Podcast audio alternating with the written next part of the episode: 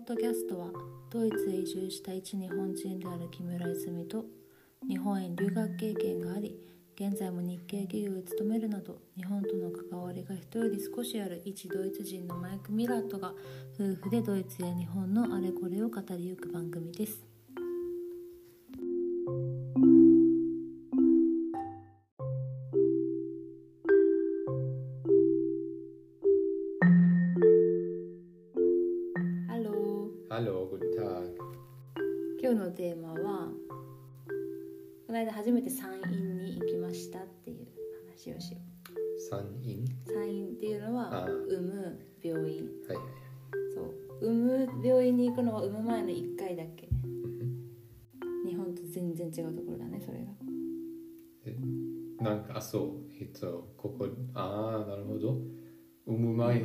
もすべて、えっと、後で出産するところなえ8割が産む病院での検査になるの。あそう。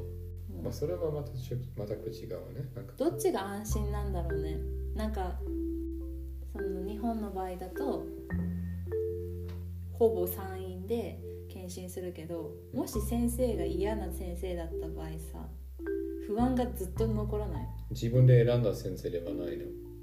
与えてもら小った先生。さい病院だったら多分その先生がいいからそのこのここの産院で産むみたいなうん。できると思うけどでも総合病院とかうん。家に近い総合病院とかで選んじゃうと先生を選ぶことはできないから指名制度とかないしね。まあ、ドイツで病院で、まあ、3人とかで、うん。そのなんていう、えー、と妊娠してから1ヶ月後1ヶ月1ヶ月ごとか2週間ごとのチェックは病院で行われるのはあまり考えられないですね。なぜかというと病院の医者さんたちはめちゃ忙しいしゆっくり見てくれないとまあドイツでねそれをやればそれが印象、うん、なんていうちゃんとした自分のなんていうプラクシスなんていう自分のなんていうドイツそのシステム？医者が自立して自分の自分の病院をやれやれるとは言えないでしょ？それなんという日本語で。わからないうちの医者がやってる家はなんという？ハウスアーツと。家、家？うん、病院ではないでしょ。え小児科とかそういうこと？日本で全ての医者が働いてるとこ全て病院という。病院で。いうえ？OK じゃあ忘れてその話。でもここではクランケンハウスは絶対に患者さんが泊まれるところ。泊まれないなら、えっ、とクランケンハウスにはならないよ。うんなるほどねなんでその話したんだっけまあいや説明するときに言葉足りなかった説明したかったの？説明まあ、病院わ私たち2週間ごとに病院に行くとあ日本語で言いたかったんだけどなんて言えばいいかわかんないから。そう2週間病院に行くんじゃなくて2週間レディースごとにレディースクリニックだね。その日本だとまずレディースクリニック行って妊娠してるかどうか確かめてもらってそこから産院を選ぶ、で産院に移るって感じ。でもここではずっとレディースクリニックやってるし、あとはどれぐらいなんか人がカーテンに入ってるかすごく制限があって、えっと、カーテンがフルになるときにもう新しい患者さんを受け付けません、普通に。そそれをすることで、えっと、なんかす患者さん一人それぞれにちゃんと時間を与えることができますね、突然誰かは入ってくるわけではないし緊急でも、まあ、緊急でも人は入ってくるんですけどうん。私たちはあっちに通っまああっちになんていう入ってから一回もなかったんですねそれ、うん、泉さんどう感じる？ちゃんと見てくれたんですか？その医者うん、見てくれたけど確実にただラッキーだっただけだなっていう実感はあるよね。人の話とか聞いてても、カルテがカルテがいっぱいだから受け入れてくれない病院がたくさんある中もうカルテがの空きがあるところにもう大体みんな予約するじゃん。うん選択肢がほぼないでしょ。うん大体みんな。どこでも。今行ってるラッキーだったなって思う。そう。いや本当にラッキーだった2回ここに電話したんですね。最初にカートはフルだよと言われてうんあその話をでもした気がする。あああいやそれ過去に言ったね。そうそうそうそう。そうでもいそれから、え最初は4週間に1回だから約1ヶ月に1回通って、うん、と11月にあで9月に入ってから2週間に1回になったのよね。うん。日本だったらもう今1週間に1回病院に行くはずなんだけどドイツはもう産む直前まで2週間に1回だし前回言われたのがさあと2回検診よプラン残ってるはずなのに次回の検診によってはの結果によってはいあと1回でいいよみたいな。ねえ？だってあと1回っつってまだ予定日まで4週間3週間あるか？うん、で4も週間か。まあもう前回確認したんですね。もう位置がなんていう？生まれるための一番いい位置になってるし、そう、ま、頭毎回それもなんか毎回エコーしてくれてんだよねただで。うん、そう。本当はさ最初さ回数券買うみたいな話されたのにさ結局回数券買わなくてよかったよね。そう。写真のサービスがないかな。そうする。お金払わないと。それあぐらいでもいい写真が撮れれば渡すわよって言われたじゃん先生優しいからじゃない？えでも最後の方って赤ちゃんそんな動かないしお腹の中パンパンだからいい写真があんまり撮れないんだよ、うん。羊水があって赤ちゃんがまだ動いてる時いい写真撮れやすい。いや。いや全然お金稼いでよかった。稼いで？節約できて節よかった。約節約。ね毎回あんなエコーしてしかも毎回でも触診なんだよね。うん。指入れて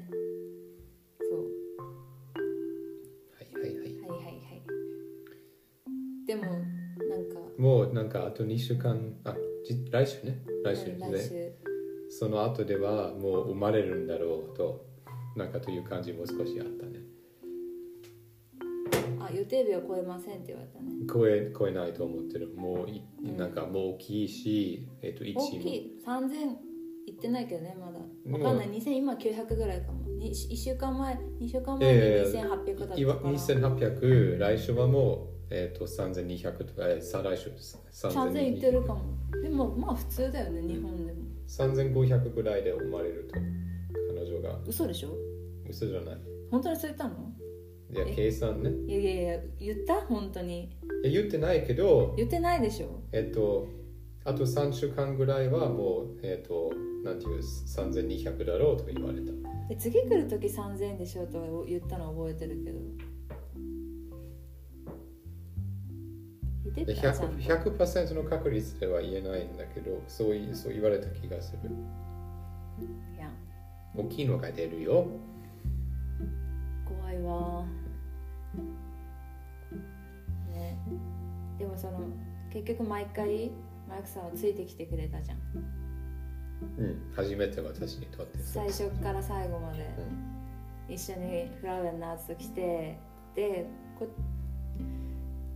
まあ なんかふ何無表情で待合室に女の人の中に混じれて待ってて。他のたま男にいるよ。ほでも他の男はあんまりいなかったね。でもじゃそうたまにいるよっていうのはその処方箋を奥さんの代わりに取りに来るとかなんか尿検査をの奥さんの尿を代わりに持ってきてあげるとかうん。なんかその受付に来るまではあったけど一人もいなかったね待合室で待ってたりする人、意外だったんだけどもっといると思った。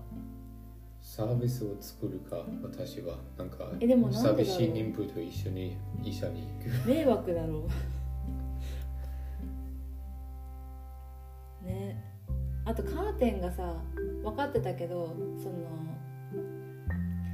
足を広げて中を見てもらう時にカーテンとか一切ないじゃん。でも3人だけで。3人だけだけどさやっぱ最初はさ抵抗があるよね。あれは日本はカーテンが全部ついてて向こうの顔が見えないんだよねそれもそれで嫌だけどね。だって見るときに何してるのかわからないでもんなんか変な感じ。でなんかまずさじゃあ今日も、まあ、毎回言われるんだけどパンツ脱いで。って言われて、まあ、もうあそこでカーテン閉めてパンツ脱ぐのももう意味わかんないぐらいオープンなんだよね。でうんも開けてで2人先生とマイクさんが話してるところをなんか間違えてズボンなんて履いてっちゃった日には、うん。なんか上 T シャツ下真っ裸でペチャペチャペチャペチャ歩いてさ分娩台までちょっとしかも歩くじゃんめっちゃ、うんあれめっちゃ恥ずかしい。ペチペチ歩く瞬間。ちょっと隠したいよやっぱり。あれ恥ずかしいよ。日本ではカーテンがある？医者は何してるかわからないの？あ絶対にあの携帯を出して触写真を撮ってもわからないってこと？わかんないあのし写真あの写真じゃなくて触診する時うん中を調べる時は必ずしかもあの足広げる台に登るの。そ恥ずかしいじゃんあれ。ううん。ここでやらなかったんでしょ？え？足がのなんか登る。一回やったよ最初のああ頃最初ね。なんかえっとなんか機械あ違健うなんか感じたがあるかなとかそういう中の菌があるかとか最初に調べるやつじゃなかったっああでもそのなんか鉄からできてる開くやつは使わなかったんでしょけそうそれを使わないのよ。日本で私それがすごい痛くていつも怖かったんだけど多分日本の計算婦さんならわかるけど産む時期が近づいてくると多分その子宮頸管ど開いてないかっていうのを調べるのになんか器具を使ってんのかな。でそれを開いたのを閉じる時になんか中の皮をつままれたまま引っ張られるんだよね、多分ええ丁寧にやってくれなかったからかもしれないけど。あの医者は。あの医者はゆ指入れるだけ。いつも。うん。ね。毎回。でも毎回それだけなのためにさあのパンツ脱ぐのめっちゃ恥ずかしい、まあ、おばさんおばあさんだからね全然。でもやっぱり男の人だったら嫌だな。うん、50歳ぐらい？52歳とか、うん。男の人だったら嫌だやっぱりでも予約とか取ろうとしても男の先生になら空いてるよっていうか時が多かったよね。うん。そうそうそうやっぱりみんな女の人がいいんだなと思ってドイツ人って。ね。こればっかりは。子供の時私もレディースクリニックの医者になりたかったんですよ。うん。続けるその話。続ける？いやいつか誰かが私に最低だからね。えうん。患者を選べないぞと言われた時にその時誰に言われたのそれ？えー友人に。それで考えそれその文章をずずっと考えさせて考えさせて。それからなんか街の中歩いて全ての女の人を見てあこの人は私のクリニックに来る可能性があるな。この人もこの人もそれそれでやめたんだよ何だよひどい話だよ。最低だよ。うん最低です。でもね、そういうこと何の話してたか全然わかんなくなっちゃっえっ、と家での感想を話したかったでしょ？た家で？え家じゃなくてえっ、とこれから産む病院えっ、とのえー見学した日の感想。そうそう。でやっとってきてでもう行かないんだけど産む日が来るまで。で4時間かかった結局。ままずは、えっ、と、なんていう、クライサイ。調べると日本語辞典で調べると分娩室ってだけ出るんだけどいや分娩娩室室っていうとイメージするのはもうまさに産むうん。部屋、ん。だけどまあ、分娩室をたくさんの分娩室を管理するところ。普通にその日本のそこに行ったんでしょ？日本の病院と同じ。ただ名前がなんかその場所全体そのエリア全体をクライスザルって言って、分娩室って言ってるみたい。うん。それでヘイプアメと会いました？そうまず最初に 書類とか書いてでヘバメさんに会って。ヘバメさんっていうのが助産婦なんだけど日本と違って病院と契約してる助産婦さんなんだよね。そうです。だからヘバメさんのもとで総合病院とかじゃなくてヘバメさんの病がいる病院で産むっていうパターンもあるし。だから普段からその産んだ後産む前のケアをしてくれるそのヘバメさんって人がその病院に誰がいるかわかんないんだけど当日まで。うん。そう。時間にもよる。そうだから日本だったら病院で働いてる助産婦さんが家を訪問するとかってありえないけど、うん。総合病院で働いてる助産婦さんが。うん。でもドイツではそうらしい、ね、で、うん。麻酔の説明を受けて日本でも日本では多分麻酔って計画分娩だと思うんだけどドイツでは最初に承諾書にサイン説明を受けて承諾書にサインすればその日その場で自分がやりたいことをできる。麻酔するかしないか。でもお産の進み具合によってはその選択が選択ない希望が通らない場合もあるけど基本で今麻酔使いたいですって言ったらもうサイン紙にサインしてあれば受けられる。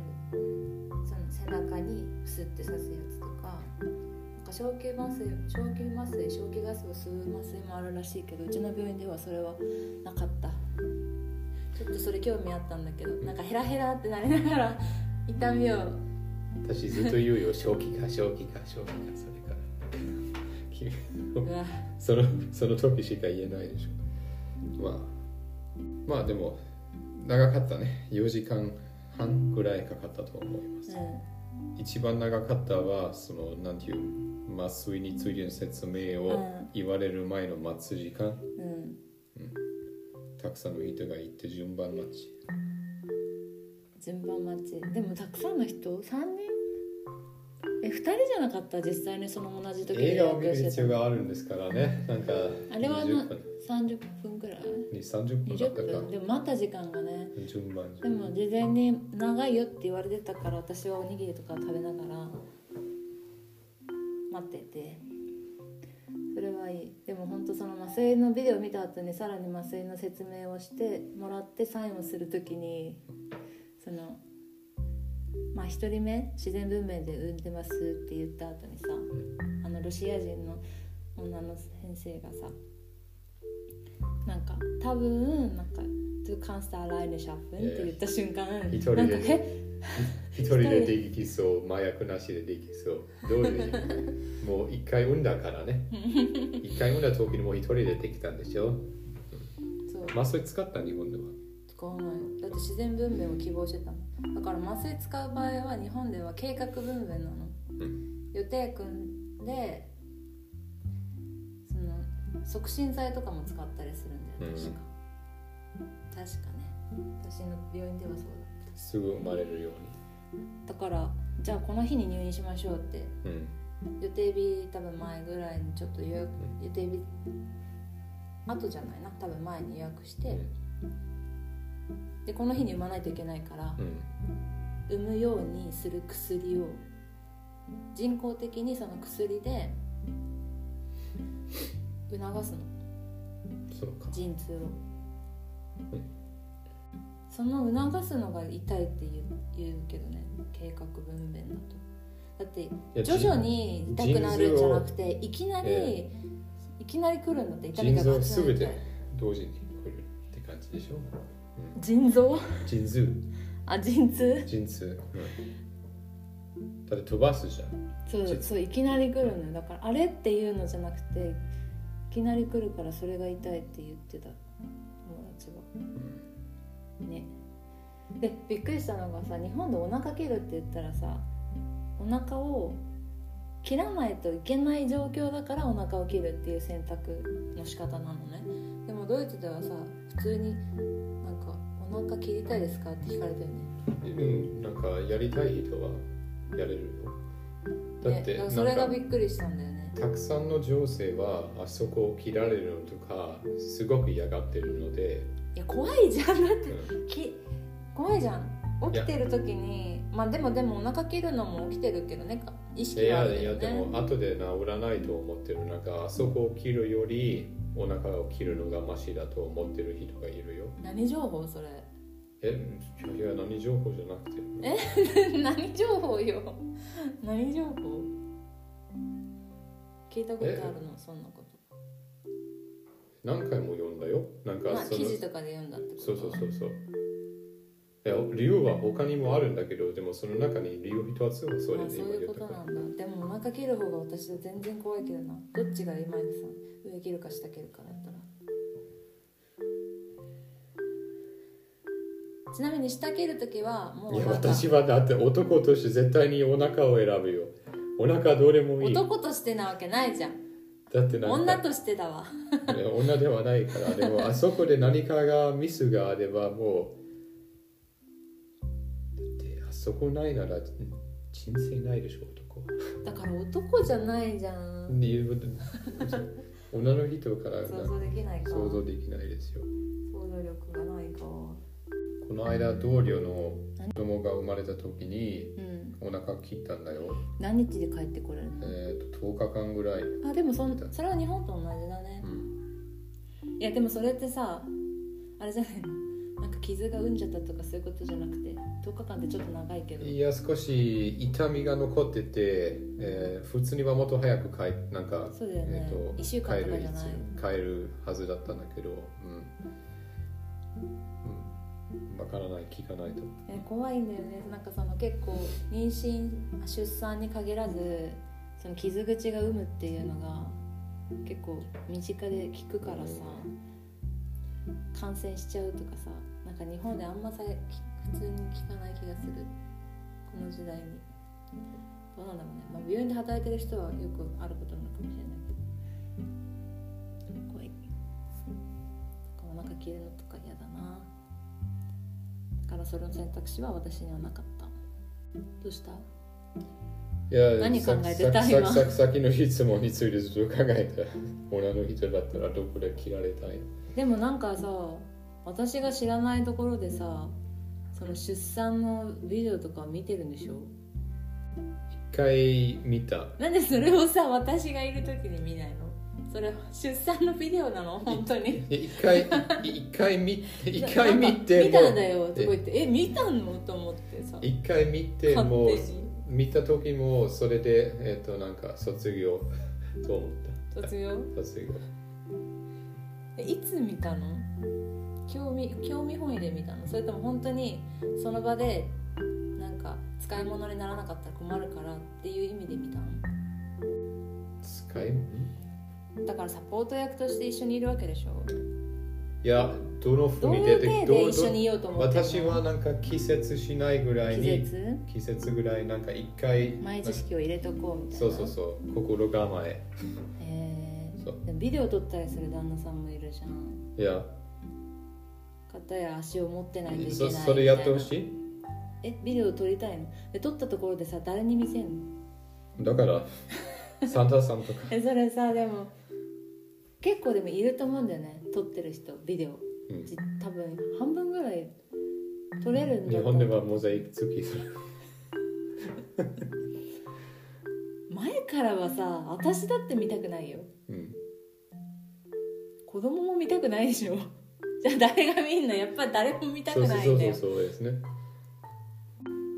いやだからビデオはいらないけどでもあなたのお母さんにがなんか写真絶対撮らないとダメよって言われて私。ってことはあなたが撮るってことよ。何の写真？そこまでは怖くて聞けなかった。あなたが聞いて頭頭が出るところ。どうどういう？生まれた後、あの？ーで。うん。でもさ息子がさなんかピアノの発表会初めて行った時もさなんか泣いちゃってさちゃんとビデオ撮れなかったじゃん。結局私が撮ったじゃん。誰が泣いたあなたよ。感動してたもん。だってこんなに頑張ってて。次初めてさ赤ちゃんが生まれてくる瞬間見たらさ私泣かなかった。一人目の時。もうなんかそんなところじゃないから。泣く余裕とかなかった私はね私が頑張ったことと泉が頑張ったことに対して私はあまり泣かないえ？でも子供が 息子供が。えでも子供も頑張ってんだよ。だって出産って共同作業だから。その時でいろいろな感だって見るんだよ実際に。あれだよ椅子って足の方にあるんだって。うんこっちじゃないの。頭側じゃなくて足側に椅子が置いてあるんだって。生まれてから綺麗にされるんでしょ？一回あのドイツではされないって聞いたあんまり。結構汚い状態で。抱っこさせられるってカンカルケア。でもでもそれから移動させるでしょ？少し。移動させる。でも聞いたのが日本とこれドイツで違うのがドイツはへその緒を乾燥して勝手に取れるまで早く乾燥させないとばい菌がとかいう理由でえっとね沐浴って赤ちゃんを最初こうやってお風呂に入れる、うん。体を洗うこといいんだけどその沐浴をやるのがなんか10日とかうん。の人ねうってやっぱ思うよね。だからそれはヘバメさんにもよるらしいんだけどでもそれがドイツ方式らしいよ。今度お母さんに聞いてみな。帰る時にはもう切られてるよ。あじゃあじゃあ切られてるけどへその緒って切るだけでまだついてんだよ全部が取れるまで。一回聞いたことがあるそれ。そうそうそう。もまだやるのそれ。わからないいややるのっていうか確認確認し日本は生まれたらもうその日にあお風呂入れてもいい。やってくれんのね。そういえばそれについて全然説明がないなかったんですね。当たり前だからじゃない？別に。だって日本の方式とか知らないし当たり前と言っても今私たち分からなかったじゃん。それはえでもあとは順番もね。初めの日にお風呂入れますよとかなんて言われないよ日本でも。うん。それは当たり前だからじゃない？そのい。ちいち全部説明はしないですよもう少し調べなきゃ。だってそういうのは多分あそういうコースに申し込んで説明会とかに行った場合そこで話を聞くんだと思うよ、うん。あの時間がない中でそのヘバメさんはそれをわざわざ説明はしないよね、でもなんか日本人だし丈夫に見えるって言われたのはちょっと違和感だったけどね。うん。全然な何をもって丈夫だ丈夫そうだし大丈夫って言ったんだろうみたいな。思ったけどね日本人みんな健康的で体が大丈夫で丈夫ね。丈夫早くなんていう？生まれる？病気に見えないとかそのそのその感じから丈回復するとか？そうそうそう。夫脆いの反対ね。その丈夫わかるよ。健康的。ね。でも全然そんな自覚はないしさ。逆に大丈夫大丈夫って言われるとさ不安になるじゃん、大丈夫って思わないでって思っちゃう。あとはまだ話していないことでも現在私たちは直面している問題、うんえっと出産証明書ドイツで登録したいんでしょ？あそうだ書類集めが大変なんだよね。今現在進行形でまだ書類が集まってなくて。えっと、まあ、ドイツ政府が認識している結婚証明書を持っていれば話は簡単だけどっていうのはドイツで結婚したらもらえるってそうそうそう。やつでしょ？ドイツで結婚してれば問題ないよね。でも私たち日本で結婚してそのためにもドイツの手続きをやったんですけどドイツに移動してからそ私のの名字が変わってしまった。そそれが問題だったんでしょ？うでうん、あとは私たちはその手続少し高いと私も一回読んで読んでてその証明書日本で結婚したことここでなんだ認識認識されてるんですね。でもそのだって婚姻ビザ証明書を出したいならうん。少し少しお金かかる。あとはなんか申請も6週 ,6 週間とか？あでもまあうちにそれはなかったから今ここでなんていう区役所で出せる必要があるのは婚姻届受理証明書プラス戸籍謄本で両方アポスティーユと翻訳付き。アポスティルみんなわかる。アポスティーユはドイツ留学とかする人とかビザ取る人は必ず通る道だと思うでアポスティーユは日本でしか今取得することができなくて、まあ、発行した団体がえっと、えっとこの本物ですよっていそう証明を日本の日本がするの。そう。それアポスティル付きのドキュメントがここでなんていう政ドイツ政府が認識、えーするうん、翻訳者に渡せ渡し、うん、えー翻訳してもらう。そうそうそうそれが終わってからそれを持って、えー、と区役所に行く。区役所戸籍かね。あ戸籍外国人局っていうかビザをせ、えー、と申請する外国人局ではなくて、うん。その住民票とかを登録する方のとこに行かないといけない、うん。ね。そう。まあでも書類が集まればさささって行くはずなんだけどでも今日その日本に委任状をさ婚姻証明書って本人しか出せないって言われてで委任状が必要って言われてじゃああスキャンすればいいやって思ったんだけど原本を持ってきてくださいって言われて、そんなって。それがなかったらこっちが送るっていう手間が一個省けて、うん。まあ、お母さんなりお家族なり、まあ、誰か友人なりにアポスティーユ戸籍謄本取ってもらってアポスティーユつけてこっちに送ってもらうだけで済んだのにそのねで DHL で今日出してきたんだけどマイクさんが、68ユーロかかったね速達で。びっくりしちゃった。64普段あんまり書類送ったりしないからさえっと紙が56枚入って68ユーロでしょ？そう。それで3日あ3日じゃないと1週間以内にはでも着くんだよねいや普通に遅くてもドイツから月曜日発送して飛行機で。そうだよ。だって土日に発行してくれないから土いやでもそれは今日遅かったからです。えっとなんかい午前中に行けば今日発送だった。か明日。でもでも確か日本でその高いお金払ってあ EMS とか。EMS じゃなくてそのだってちゃんと E- EMS はなかったんでしょ？DHL にはそうでも EMS ここでもできるなんかオンラインでお金払ってここでピックアップするサービス小さい町のパケットフィリアーレだったからうん。できなかったってことね。がそう。なるほどね。まあとにかくでも日本だったらそれだったら日曜もは発送してくれるんだよ。うん、み絶対に3日間以内にそう。土日とか関係ないもん、そこがドイツだよね。ちょっかり休む。ちょっかりお金だけ取って高68ユーロ。委任状がコピーでよければ払わなくて済んだお金だよ。めっちゃでかいよ今の時に68ユーロ。ね。そうだと思ったもん。いやレシート見せられた時。私もガソリン代じゃないのって思った店でも、えー、と40ぐらい、えーユーロくらいするんでしょ？なんか時代時代遅れとか 私が言われて高くなったんだろうとえ誰が言ったの時代遅れって？えーそのレジの先レジの先生？生レジレジの人。でなんでその人側も知らなかったのこんなにかかるって？調べ調べてで、から初めてえったってこと彼女長く働いて、えっと40ユーロは、えっと20年前の、えっと話だよ。あそうだだから時代時代遅れ。なんか私がどこから聞いてる？なんか。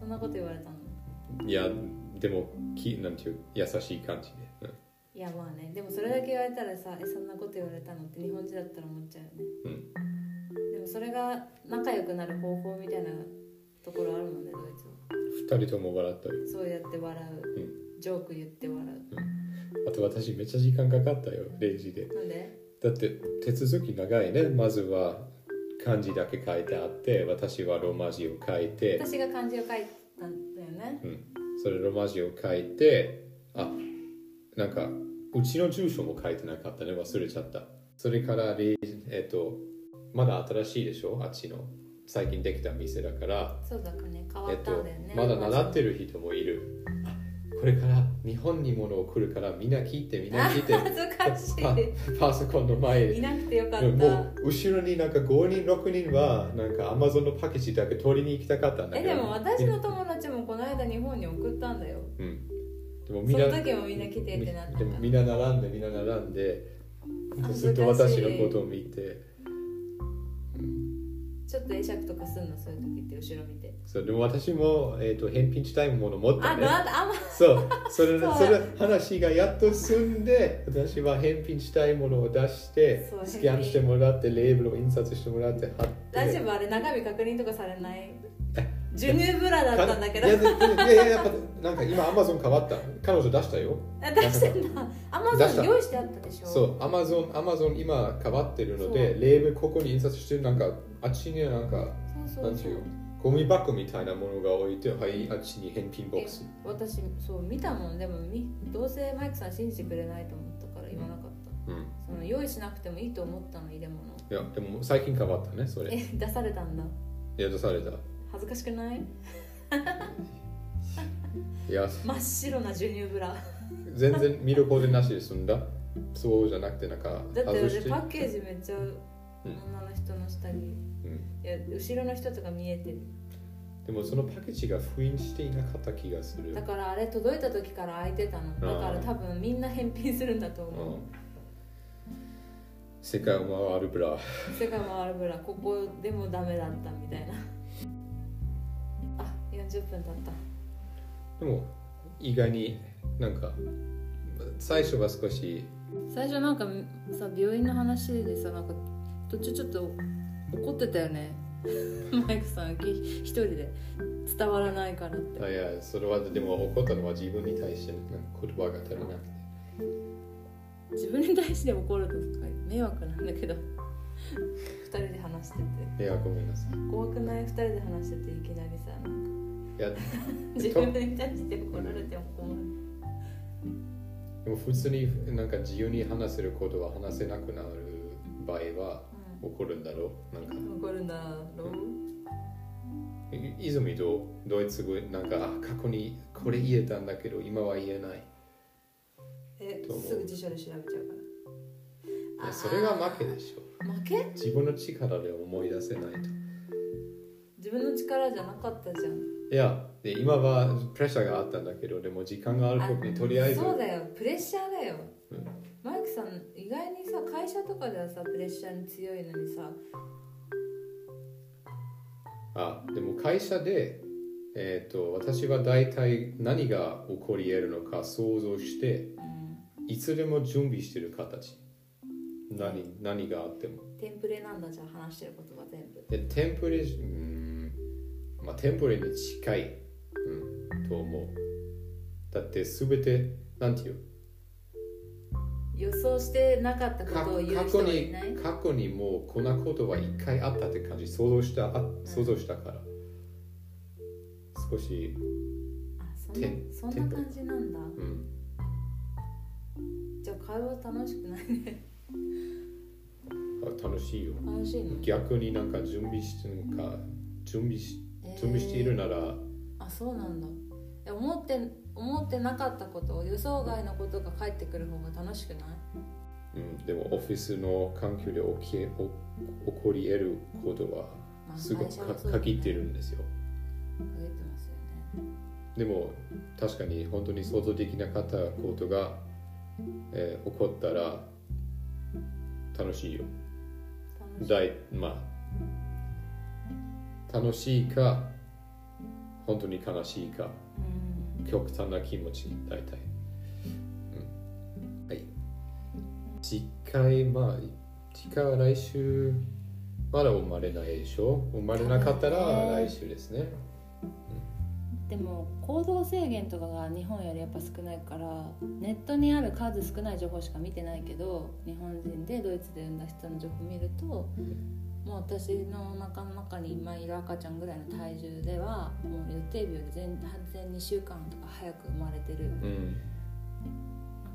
うんもうちょっと頑張ってあんまり激しい運動とかはしないようにとか一回も言われたことないじゃん。うん。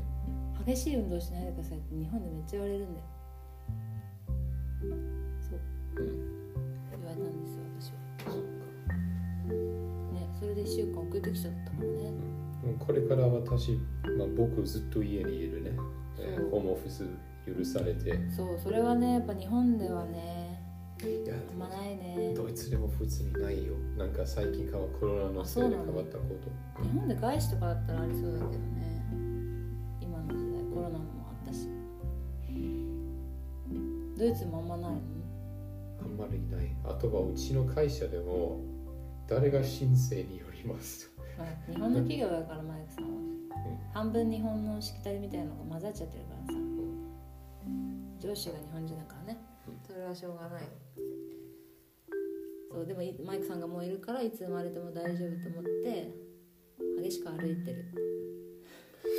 今日も両足つりそうになりながら歩いたいやいやいやいやいや。大変だったよ、うん。まあ、それはいいか。でははい楽しかった今確かにまた来週、日はいまた来週で。チュース。チュース